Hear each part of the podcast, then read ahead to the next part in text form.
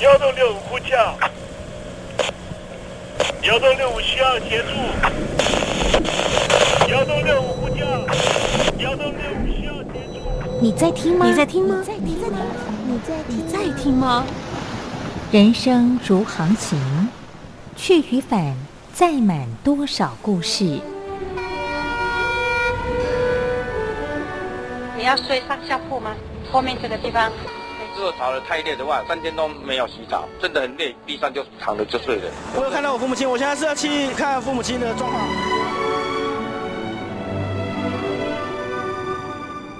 聆听故事湾，让每个故事找到属于自己的码头。我到了那儿以后，我们就往妈妈家去。我一到那边，就感觉我妈妈已经她能够活活下来都不容易，我知道。他没他没跟我讲，我也不敢问，好好苦。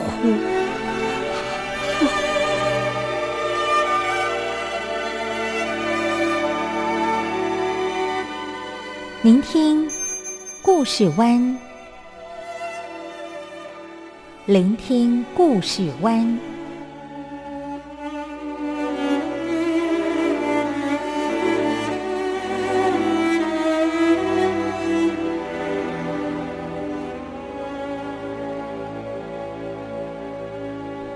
故事总有一个停泊的港湾。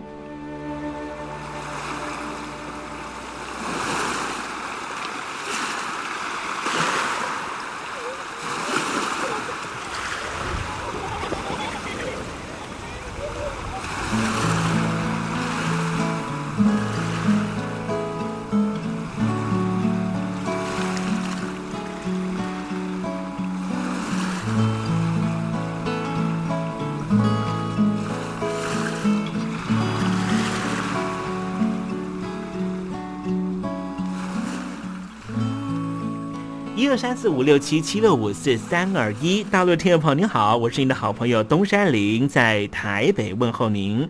正在为您进行的栏目就是聆听故事湾，一二三四五六七七六五四三二一，全年无休，每天在空中为您服务。您在每天的凌晨三点十分，或是傍晚的六点十分，都可以在光华之声频道收听到这个栏目，聆听环宇趋势。不用太多解释，因为聪明的你心中自有诠释。亲爱的听众朋友，我们的节目早晚各一次，听众朋友你可以选择最适宜的时间，和东山林共度这短暂的五十分钟的时光，就在光华之声的频道空中相见。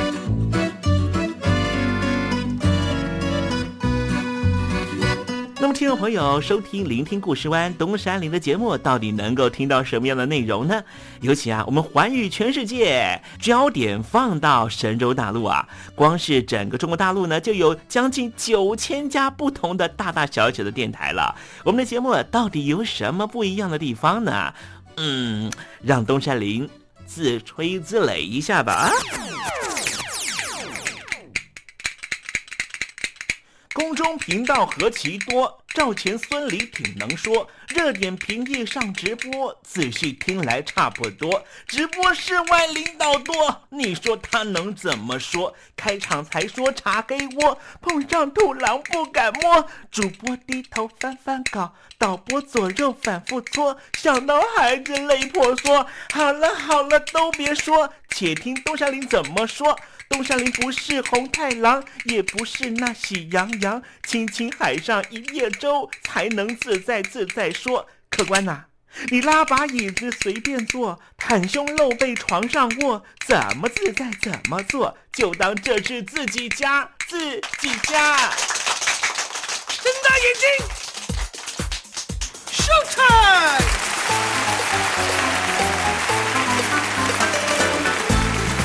听众朋友，你好，我是你的好朋友东山林，在台北问候您。正在为您进行的栏目就是《聆听故事湾》啦。为什么节目的开场要这样的隆重呢？因为在凌晨三点钟的时候才进行我们的节目。听众朋友可能正在打瞌睡之中，或是呢在睡梦之中，所以呢要赶快把听众朋友呢让那瞌睡虫踢到九霄云外啦。听众朋友，今天的节目非常的精彩，千万不要错过喽。那么精彩的内容到底包含了什么呢？赶快让东山林为您报告。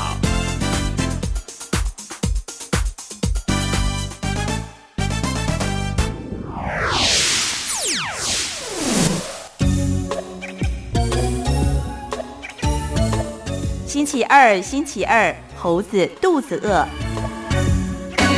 社会主义的思想家马克思认为呢，根本不需要宗教。他认为宗教呢，根本就是在荼毒人性，甚至认为它是鸦片了哈。到底宗教是鸦片呢，还是呢能够呢指导人向上呢？啊，这是一个非常呃有意思的讨论哈。待会在时政你懂得的环节里面呢，跟听众朋友谈谈这方面的辩论了。那么今天节目的下半阶段为您进行的环节就是电台推荐好声音。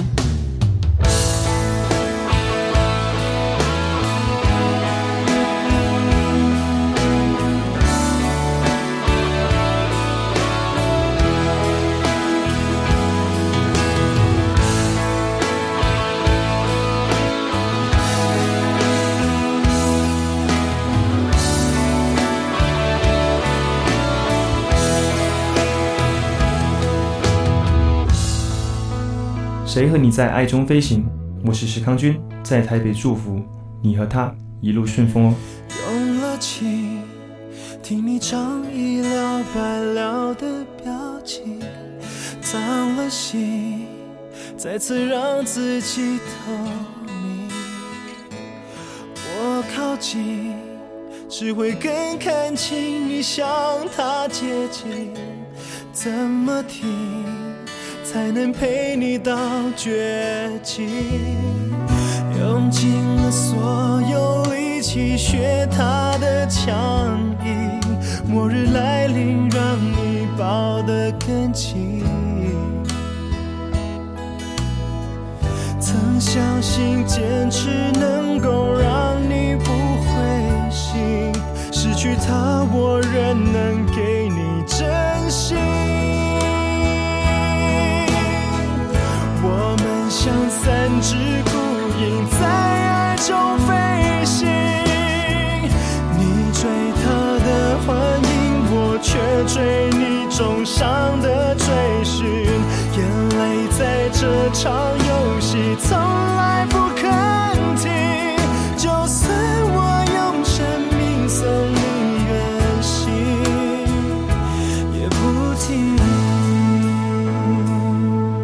不论你现在离我有多远，只要您收听东山林的节目，都能得到我来自台湾的问候。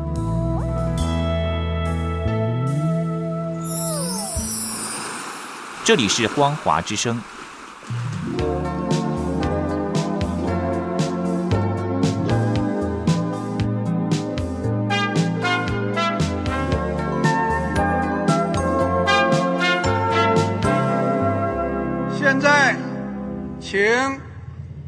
近平同志讲话。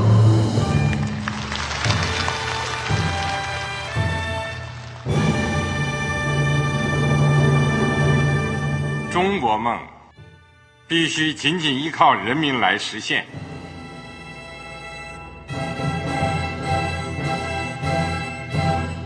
好国民得关心家事、国事、天下事。呃，谢谢发言人。我们注意到啊，现在那个外面有很多关于前中央政治局委员周永康的一些消息和报道。我不知道发言人对这个事情有没有什么可以呃透露、可以披露的。国家对于公示啊，不是什么东西都要公示的。我只能回答成这样了，你懂的。作为天津市来说，每年要偿还的这个公路建设的贷款量有多大？哎，这个好国民得回避时政敏感议题。因为他这个这个事儿我就不好再说太细。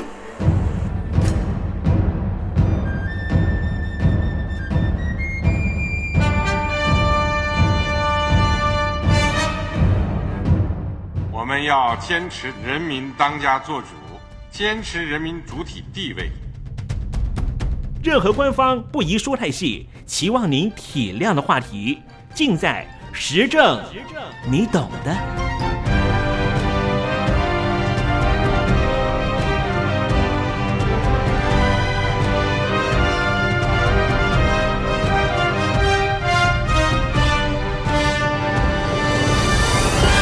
我只能回答这样了，你懂的。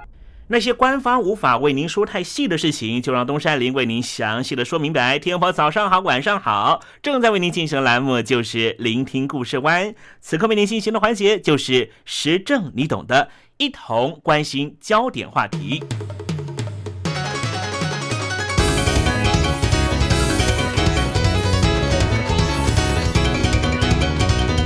在新加坡拥有一万七千五百名成员的城市丰收教会，在二零一五年的耶诞节前夕，被新加坡国家法院以诈欺总额超过了五千万新加坡币，折合人民币大约是三亿元的罪名，判处城市丰收教会六名资深成员八年到二十一个月的有期徒刑监禁。新加坡国家检控官在宣判之前表示，这是新加坡司法史上最大数额的慈善资金遭到滥用的案件。这个教会也是新加坡最大规模的教会组织，创始人就是康熙，被判处有期徒刑八年，其他人的刑期则是六年或是六年以下。教会是上帝的领域。凯撒大帝怎么可以介入呢？当然，最关心这起事件的群体都是基督徒和教会人士，因此大家对于康熙事件各自有不同看法。有些人积极讨论，有些人则认为不应该不断公开的散播这样的消息，也有些人认为这是家务事、丑闻，不应该过度张扬。其实这些现象都是非常简单的，因为这些看法往往正反映出你是否支持，你是否是康熙的教友，你是他的粉丝吗？你是不喜欢康熙教导的那一套，还是这是具争议的事件？有些人维护，有些批评。在这里，东山林不想多谈其他的，我们今天只简单的谈谈。大家都关心的一件事情：康熙事件是真的吗？城市丰收教会是新加坡最大的独立教会，总计有超过两万四千名的会友。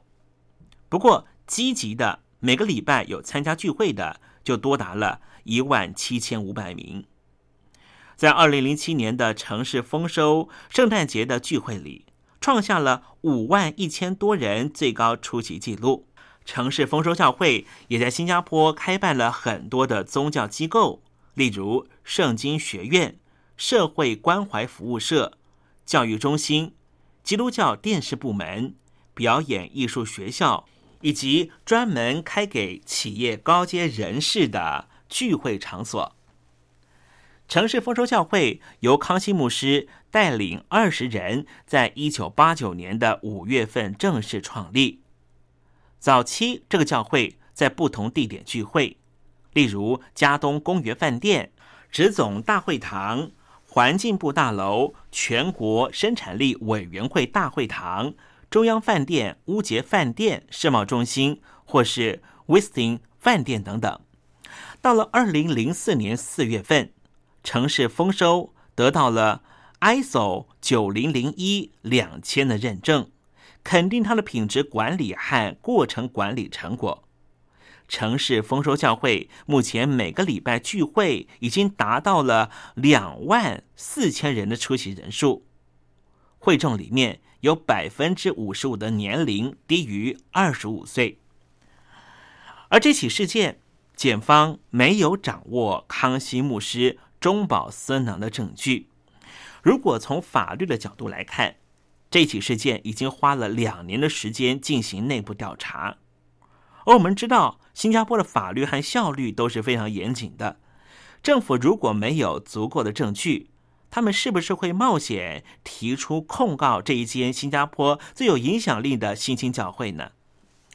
从所公开的检控书内容详细度来看，警方手中似乎没有明确的证据。新加坡国家法院曾经在二零一五年十月作出判决，认为他们滥用了教会资金，用来打造康熙的妻子何耀珊的音乐事业。不过，所有被告都否认指控，而城市丰收教会也在审判过程中对他们表示支持。法院后来认定，这六名被告曾经挪用。两千四百万新加坡币的教会资金用于发展何耀山的唱片发行，而这个计划失败之后，又继续挪用了教会两千六百万元的资金，以掩盖他们自己的罪行。他们被认定犯有多项罪行，包括了挪用公款和做假账。不过，新加坡的法官也承认。并没有证据显示他们在犯罪行动中为自己创造经济收益。正因为被告没有通过诈欺行为获得个人利益，所以法官决定不对他们实施最高达到二十年有期徒刑的监禁处罚。而在这些诈欺行动真正获利的何耀山，并没有被起诉。不久前，他还接管了城市丰收教会的领导权。城市丰收教会到底在推行教务上面有什么样的争议呢？有人说，成功学渗透到了宗教，导致于城市丰收教会的歪斜。康熙牧师所采取的成功神学，是这起事件另外一个不可忽视的原因，因为这种成功神学背后有一个危机。就是以成功现象作为荣耀上帝的见证。虽然说何耀山他的专辑是跨界的文化宣教，但是问题不在于这计划的宣教模式，而在于他的宣教手段。这手段被成功神学引导到一个不诚实的虚伪见证。何耀山的世俗音乐事业。确实是来自于教会的资助，这些资金来自于教会信徒的捐献。可是康熙牧师审讯的时候所显示的证词，却揭露了康熙牧师欺骗教会的信众，甚至说何耀山被唱片大公司以几百万美金邀约到美国发展。这证明了上帝在何耀山走入世俗的唱片事业上的神迹和开路，也印证了这一项跨文化宣教计划是上帝的旨意。康熙牧师声称，他的老婆在美国所赚的收入大大于多于他本身。这样的表达企图误导教会信众，相信何耀山是独立于教会的资助。认为何耀山的收入已经足够支持他在美国的事业发展和豪华的明星生活，但是事实摆在眼前的是，那些所谓的成功背后却是教会信众来资助的。从这一起事件，我们静下来做些反省：一个人在教会上的侍奉，其实是和他的教会观息息相关的。有一种教会观。通常我们不会特别留意，但是他所塑造的教会文化却深深影响当中信徒的侍奉心态。这种教会观叫做企业心态，把教会当成是一间公司、一间企业。许多时候，教会好像是一家公司，忙于开会，越是热心，有越多的会要开，但却忘却了开会是为了什么。可悲的是，开会有时成为爆发冲突的另外一个战场。其中一个重要原因，就是因为整个教会群体都受到了企业心态的影响，非常跟紧这家公司的利益和发展来做事。然而，我们采行贴近企业的模式来经营教会，人数增长、华丽的建筑、奉献的收益、会有出席率、施工的多寡、大型的布道会等等。这样的教会发展背后，往往却牺牲了弟兄姊妹，那些不顺服的就被边缘化。我们过于维护教会自身的利益、得失和所谓的名誉。却忘了教会的存在，真正目的是为了他人舍去自己，为他人利益做出付出，让人看见上帝的荣耀。我们会经常计算出付出值不值得，却忘了十字架的恩典是无价的。假如说我们这家公司的大老板耶稣要求我们变卖所有的物业资产，分给穷人，然后跟随他。我们当中有哪一间教会的牧师或是执事愿意听从命令呢？当今的教会有太多的墙，建筑的墙、宗教派别的墙、圣俗二分的墙，这些为了保护教会的墙，反而把人们拒绝在福音门外。如果教会不能够活出基督的道，却成为只顾及自身利益的宗教团体，那么这个挂着教会招牌的企业公司是没有存在的意义和价值的。教会不只是讲述十字架的真理的信仰群体，也是因为领受了十字架恩典而愿意背起十字架舍己的。恩典群体，因为十字架，我们学习到什么是服侍上帝，就是服侍你当中最小的弟兄，不计得失利益的为他服务。其实，也许你在台湾可以看到教会布道所崇拜的人数并不多，但是还是可以看到有人完全不计算的服务弟兄姊妹。东山林以前也曾经在教会待过。当一个陌生人走进了教会里面，我不会去评断他的外貌，甚至根本不会在乎他到底在想什么，只是静静的走到他的身边，告诉他：“你可以在哪个位置坐下，想想你现在正在思索的问题，或是你不要想你的问题也没有关系。”那个位置现在就是你最安适的位置。其实，这个动作应该就是扮演着上帝的左右手，正在协助他的孩子。教会绝对不是一个企业或公司，而是一群愿意彼此同安乐、共患难、荣辱与共的信仰群体。马克思说。宗教是人民的鸦片。其实这句话经常被断章取义的错误引用，特别是无神论者引以为的批评和指责宗教的不合时宜或是荒谬乖张。马克思虽然也批评宗教，不过他批判的是那些组织和权势绑架的宗教。例如，像人类对于生死大事的积极敛财敲诈，要信众把一切奉献给上帝的同时，却被巧取之人拿走了所有原本要献给上帝的，让原本应该使人与神和谐的宗教，却反而成为让人与神关系异化扭曲的催化剂。其实，马克思是借由鸦片来说明。宗教的社会功能，并不是指涉宗教本身。马克思是政治经济学的学者，也被后来的社会学家追认为社会学的始祖。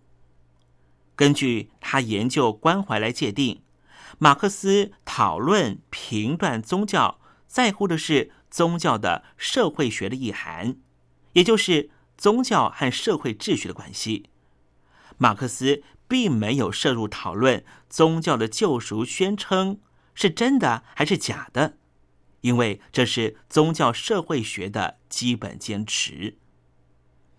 马克思说这句话的原意，并不是要贬义宗教，反而是肯定宗教稳定社会秩序的功能，因为宗教安慰了世间许多承受着劳苦、贫困和剥削之苦的世俗大众，使他们能够安于自己的生活现状，不起身推翻社会或是推翻独裁政府，发动革命。但是大体上来说，在人类历史上，主要看见宗教的都是。劝人为善，维持社会秩序，并非劝人与人刀枪兵火。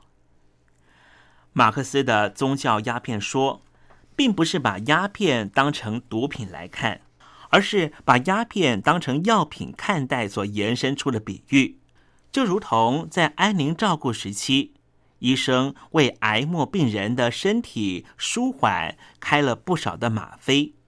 吗啡是毒品，也是药品。其实就端视使用者和使用目的有不一样的定义。宗教不也如此吗？如果宗教落入有心人的手里，难保不会成为欺骗老百姓、使其上瘾无法自拔的鸦片。如果是真心的追随上帝和信仰的人，那么宗教将是被压迫生灵的叹息，是无情世界的感情。也是舒缓人在世间所承受的痛苦和伤害之痛的药品。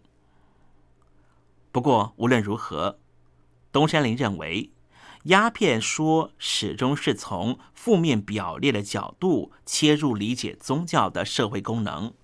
如果能够从正面肯定宗教的社会功能的角度切入来看，我认为宗教是价值观的预防针。心灵的防腐剂，越早认识、接触宗教中那些关于上帝或是天神、生命和爱的真理，那么无论将来世俗世界有多少来自于魔鬼撒旦的诱惑，都能够持守住神的教导，不会跟着世俗的物欲和扭曲的价值观随波逐流。宗教是腐败世代的良心。是防堵错误价值信念的防腐剂，也是抵抗邪恶病毒的预防针。我认为，越早完整施打，效果越好。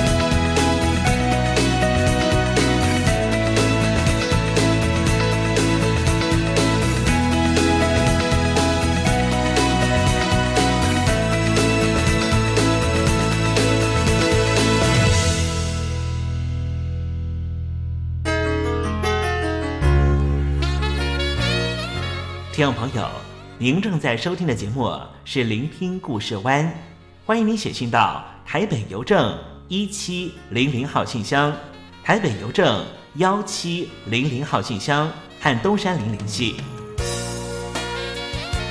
东山林就是东边的山里有只麒麟的东山林，东山林等候您的来信哦。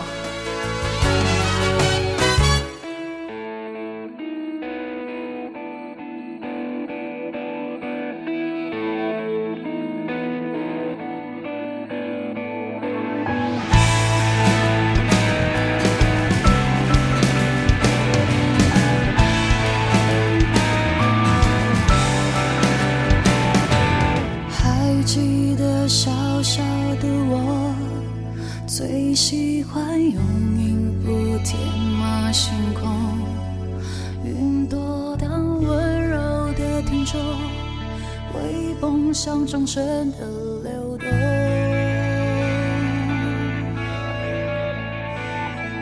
渐渐长大后的我，迫不及待想让梦想成熟。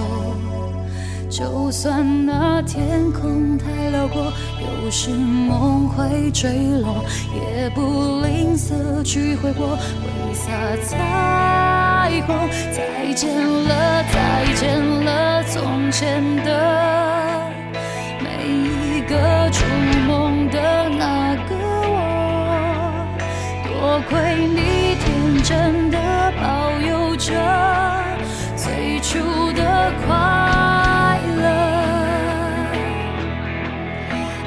见了，再见了，从前的懵懂的、执着的每一个我，曾陪我摔过的旧伤口，我都珍藏着。想让每支麦克风唱出一首首感动，让我的歌声陪谁痛，听到了心中会泪流。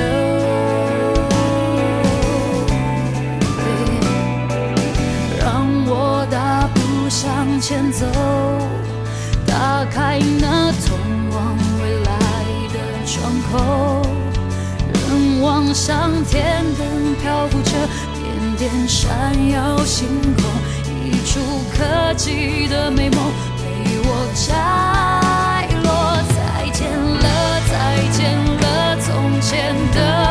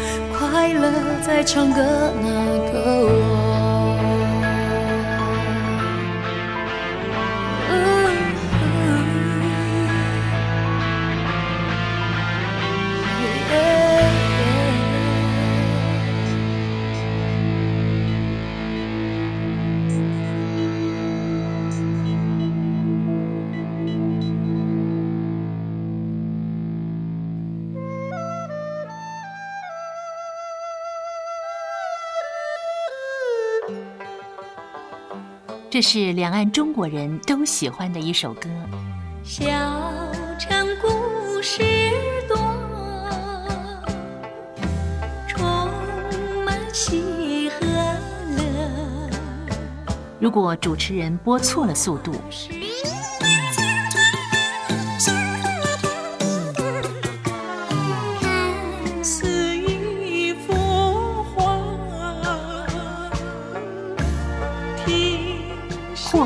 或慢的走调歌曲，都不是听众喜欢的。人生境界真善美，这一包括。两岸和谐关系也得循序渐进，快慢相宜。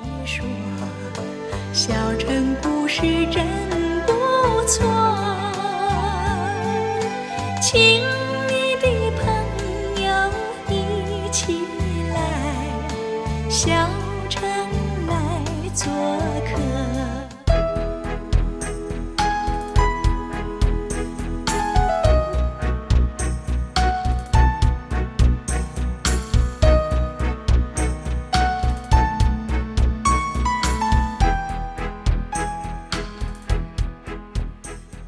生活中少不了知性的真，生活中少不了理性的善，生活中也少不了感性的美。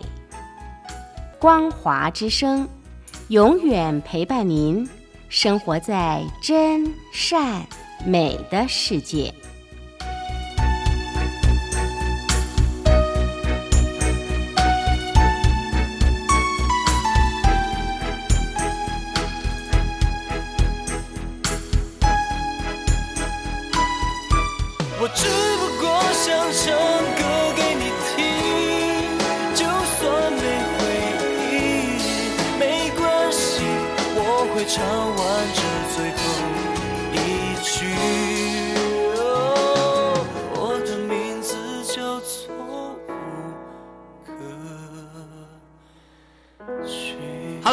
的听众朋友，你好，没错，我就是吴克群。不管你现在在做什么，不管你现在在哪里，吴克群和光华之声在台北问候您。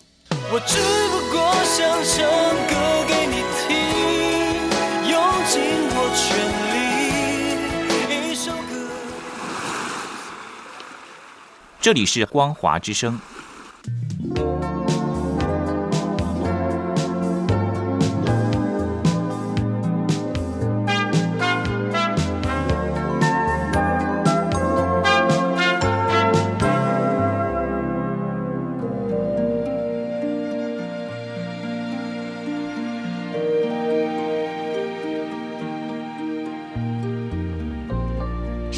中总有许多令人难忘的好声音。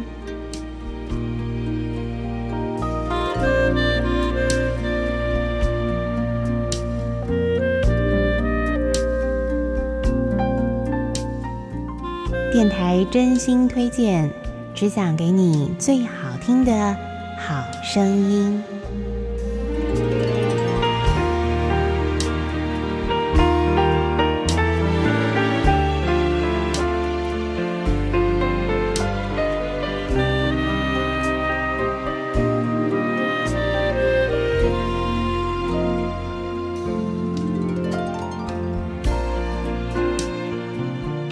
听众朋友们，欢迎您再度收听电台推荐好声音，我是冯安。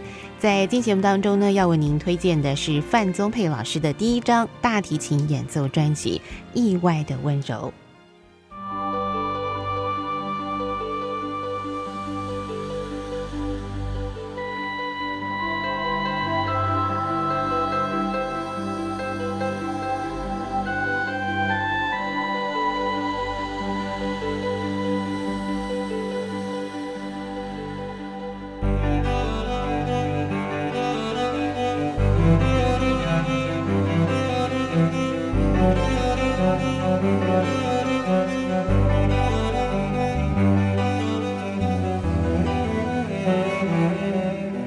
今天的电台推荐好声音单元当中呢，为您推荐的是范宗沛的第一张大提琴演奏专辑《意外的温柔》。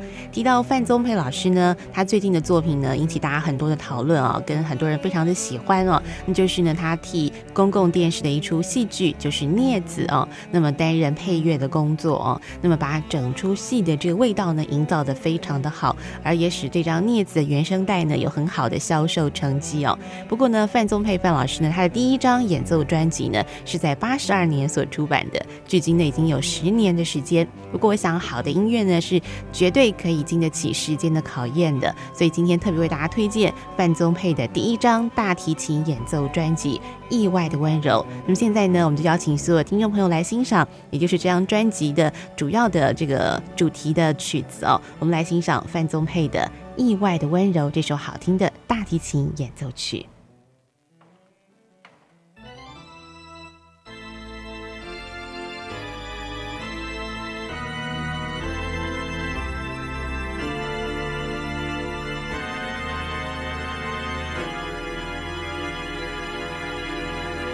Música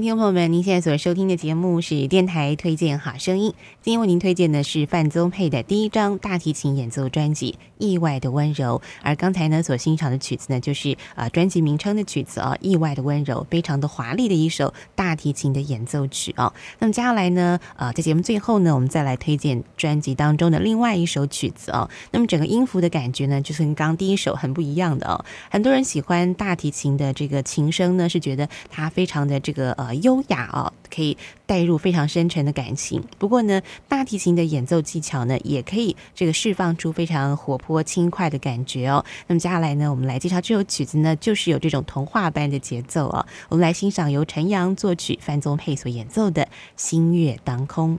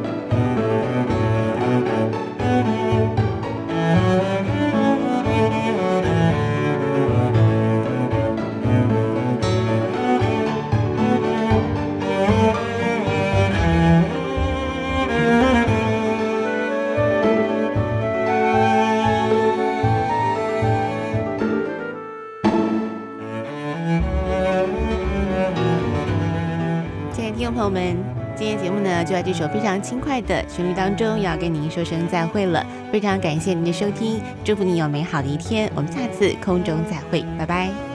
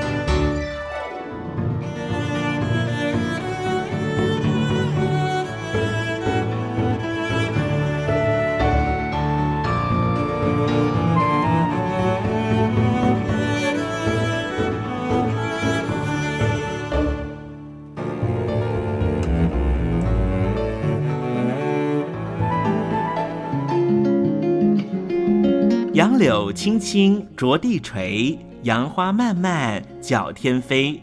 柳条折尺花飞尽，借问行人归不归？